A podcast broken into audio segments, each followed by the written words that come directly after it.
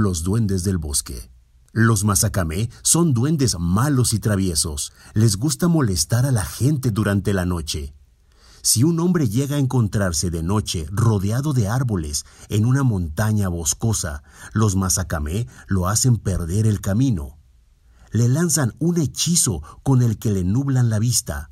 Ahora ya no puede ver bien. Entonces lo conducen a donde hay barrancas, donde el camino es muy malo y difícil, y es peligroso pasar. Después de llevarlo al lugar peligroso, lo abandonan. Nada puede hacer el hombre, está perdido, no puede ver bien, se tropieza. Solo cuando sale el sol, el hombre encuentra el camino y puede regresar a su casa.